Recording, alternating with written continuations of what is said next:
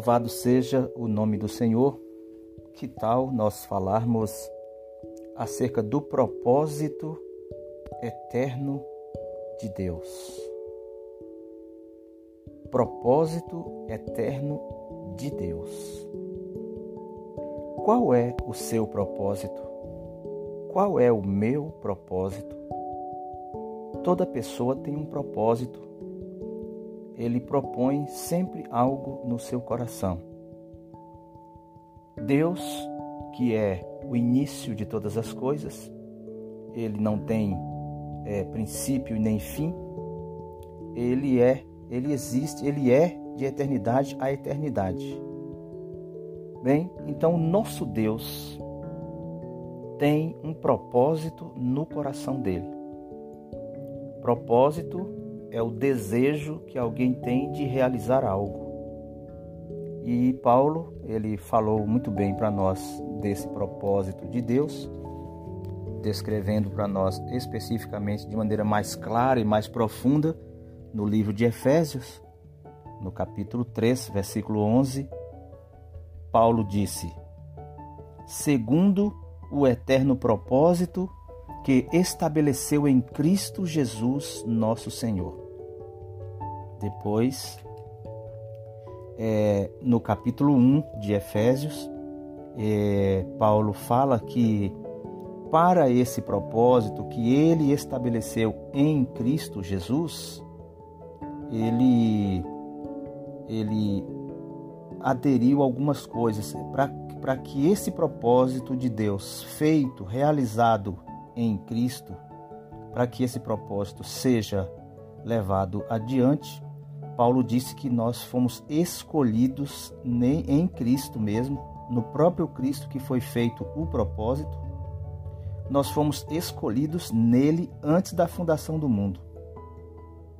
Aí diz no versículo, isso é o capítulo 1, versículo 4. No versículo 5 diz que ele também ele nos escolheu e depois predestinou-nos no versículo no, no final do versículo 5 diz que essa predestinação, essa escolha e essa predestinação foi segundo o bom prazer ou beneplácito da sua vontade. A vontade de Deus é seu propósito. A vontade de Deus é o bom prazer de Deus, que quer dizer beneplácito. Então, o beneplácito de Deus é o seu bom prazer. E neste bom prazer que Deus tem, Ele está realizando, Ele propositou desde a fundação do mundo e, aliás, desde a fundação do mundo, antes, antes, antes da fundação do mundo, Deus propositou algo. Quando nós dizemos fundação do mundo, nós queremos dizer que é quando quando Deus fez a terra e depois Deus faz o homem e todas as outras coisas que vêm à existência. Então Deus propositou, Deus traçou o seu plano antes da fundação do mundo. E esse propósito, esse proposital do coração de Deus, esse bom prazer foi feito em Cristo antes da fundação do mundo. Então é interessante, é muito interessante que vejamos que Deus tem uma vontade de realizar algo. Deus quer fazer algo. E isso, o meio para ele realizar o que ele quer é por meio de Cristo. Então, entra aqui no propósito de Deus Cristo e depois entra cada um de nós, entra o homem criado por Deus. O homem que foi criado por Deus de modo especial, que não foi criado como qualquer outro ser. O homem é feito de modo especial. Deus é triuno, Deus tem Deus é três, mas ao mesmo tempo ele é uma única pessoa. E o homem foi feito tripartido. O homem foi feito com três partes para conter o Deus triuno. Porque Deus é três? Deus é três porque ele precisa relacionar, entrar no homem.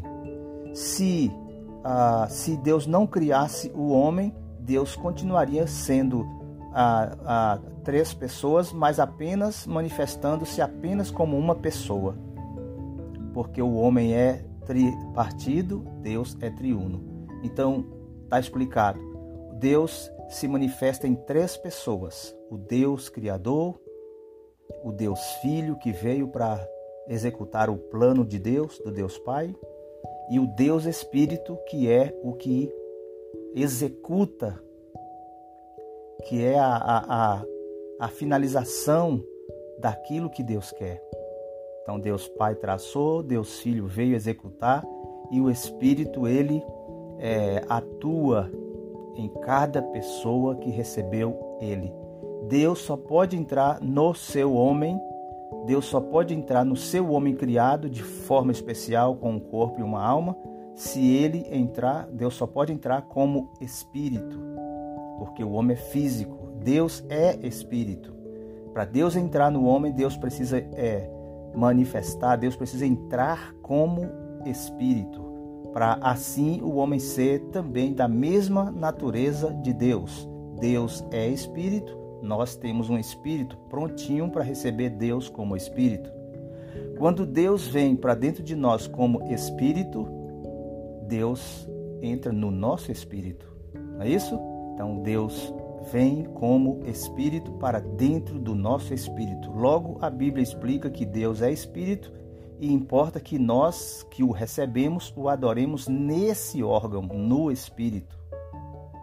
E também Paulo falando, a, isso foi Jesus falando em João 4 para a mulher samaritana, que Deus é espírito e importa que os seus adoradores o adorem em espírito e em verdade.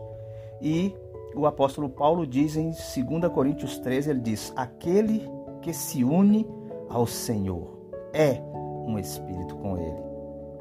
Então, está explicado por que, Deus é triuno e por que nós somos tripartidos. É porque nós temos um espírito para receber o Deus que é espírito. Então, por isso, está explicada a questão do Deus triuno. Agora, este Deus triuno que propositou na eternidade passada, ele propositou que ele executaria, eles executaria um plano por meio de Jesus em nós. Vou repetir: o Deus eterno, o Deus triuno, propositou que na pessoa do Filho, que ele, como filho, ele executaria um plano nessa terra e entraria como espírito no homem que é tripartido. Então, o plano eterno de Deus está aqui nesse ponto, nessa linha que nós estamos falando. É necessário que nós entendamos isso de maneira revelada. Deus realmente precisa nos dar um espírito de sabedoria e de revelação para nós entendermos isso. Caso contrário, nós nem mesmo tocaremos Deus de modo adequado porque não sabemos da preciosidade do nosso espírito humano e talvez viveremos somente pela mente, pela vontade e emoção, pelo corpo e não tocamos o Deus triuno que entra no nosso espírito ou o Deus triuno que entrou no nosso espírito. É necessário que tenhamos clareza e revelação divina para entendermos isso, para começarmos a exercitar o nosso espírito para que realmente Deus possa executar a, o seu trabalhar no nosso ser. Bem, quando Deus traçou o seu plano eterno que seria executado por Cristo, pelo Espírito em nós, então para isso ele, um dia ele criou o homem, conforme nós vemos lá no início da Bíblia, em Gênesis 1, 26.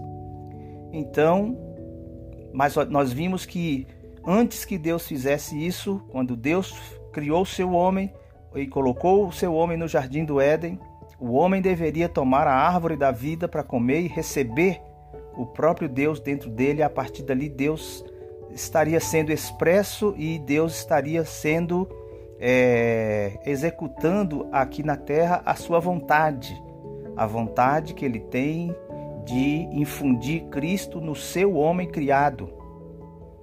Então, quando o homem tomasse da árvore da vida, isso começaria a isso aconteceria, começava a acontecer por meio de Adão que foi o primeiro homem criado por Deus. Mas nós vimos que isso não aconteceu.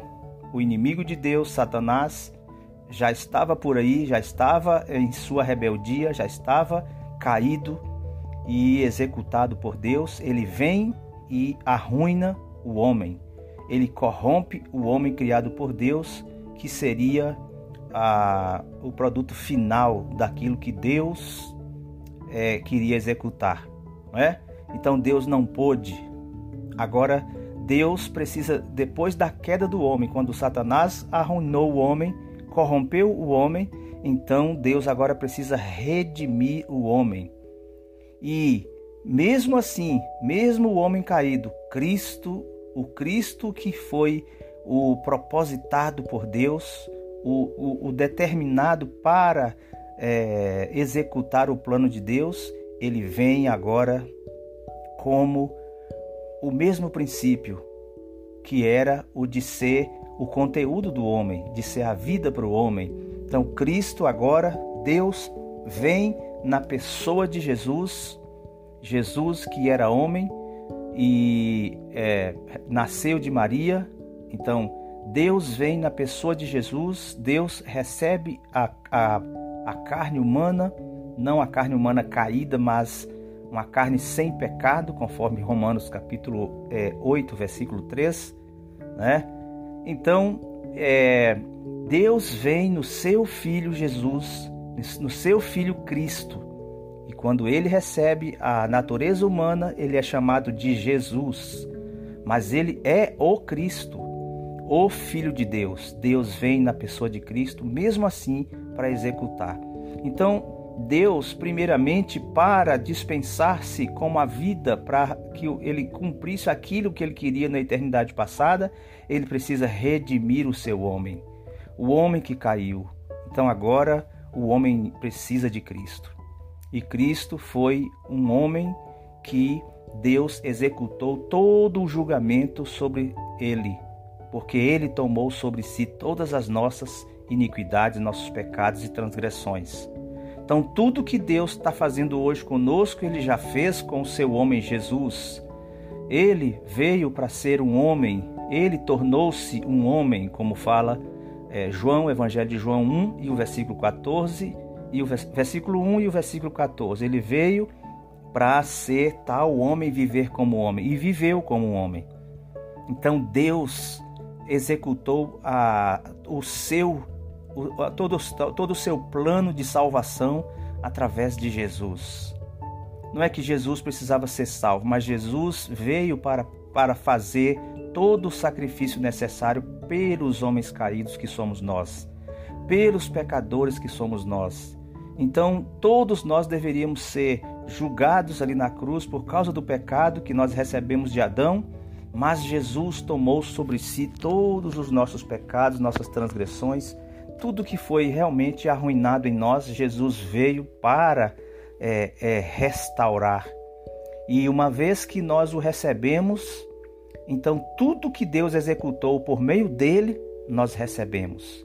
O julgamento que Jesus passou, nós também passamos. Toda a, crucific a crucificação de Jesus, nós na crucificação de Jesus, nós estávamos lá na, na crucificação, né? E na, no sepultamento também nós estávamos lá no sepultamento, na ressurreição nós estávamos lá no, na ressurreição, na ascensão também estamos lá na ascensão. Agora Deus pegou aquele homem caído, matou na cruz, é, sepultou, ressuscitou, não é? Ressuscitou e agora ele eleva a vida do homem novamente. Ou melhor, ele não é, levou novamente, mas ele começou a fazer aquilo que ele queria no, é, no seu plano eterno, que foi barrado, que foi impedido pelo seu inimigo Satanás, de que Deus começasse isso. Então, em Cristo, Deus começou isso. Deus começou a executar por meio de Cristo, que é o que está em Efésios 3,11, que é por meio de Cristo.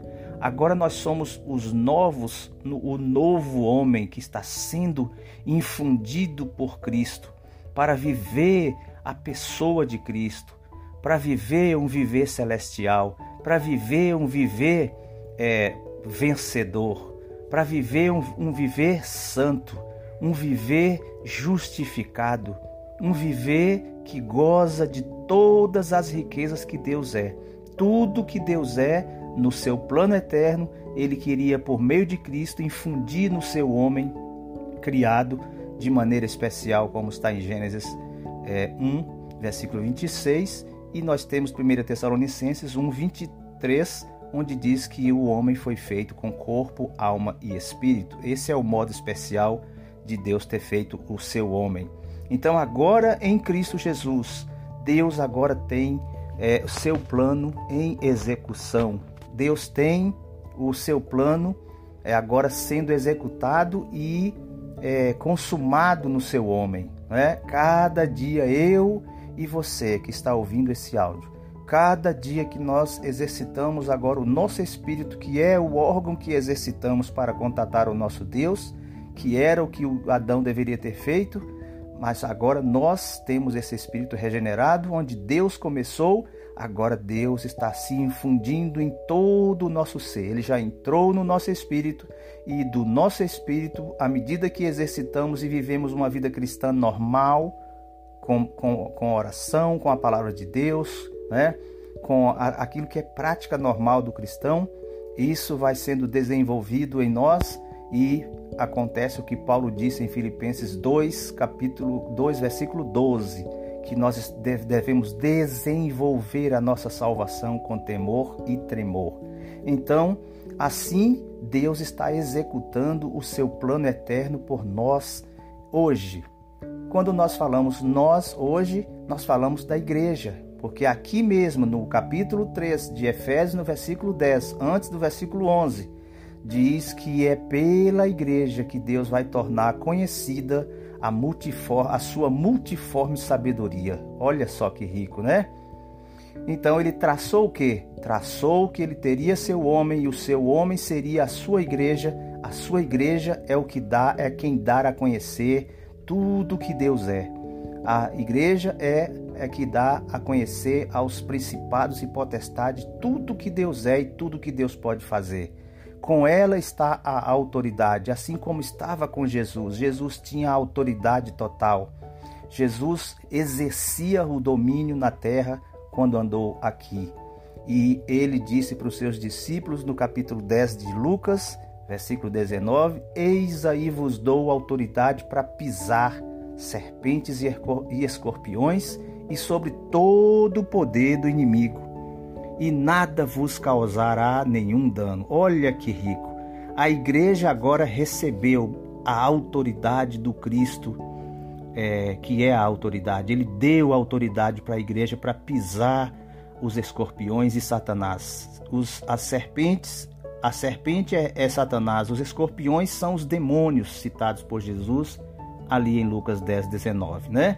A igreja agora ela tem a autoridade, ela tem Deus como a autoridade. Ela, eh, enquanto ela tem Deus para se submeter, ela tem Deus também para é, exercer a autoridade sobre todo o poder do inimigo. Esse é o propósito eterno de Deus. A igreja aqui na terra, hoje, nós, os regenerados, que formamos a igreja, os muitos membros do corpo de Cristo, nós damos a Deus a expressão, nós expressamos as, as riquezas de Cristo, nós expressamos a plenitude de Cristo. Isso é o propósito eterno de Deus aqui nessa terra. E nós não somente somos a igreja, mas enquanto somos a igreja, ao mesmo tempo somos o reino de Deus, onde Deus reina, onde Deus executa a sua autoridade, né? E nós somos os submissos a esse rei ao nosso Deus. E um dia nós que estamos sendo hoje trabalhados por Cristo na igreja, nós que somos é, os que vivem e andam no Espírito, nós nos tornaremos a nova Jerusalém, que é a consumação final e máxima do propósito eterno de Deus. Na nova Jerusalém, nós nós seremos a nova Jerusalém nós não iremos para a Nova Jerusalém, nós somos a Nova Jerusalém que está sendo edificada desde hoje. Isso é o propósito eterno de Deus. Louvado seja o Senhor, que essa palavra possa ter trazido luz e iluminado o coração de quem ouvir este áudio. Aleluia.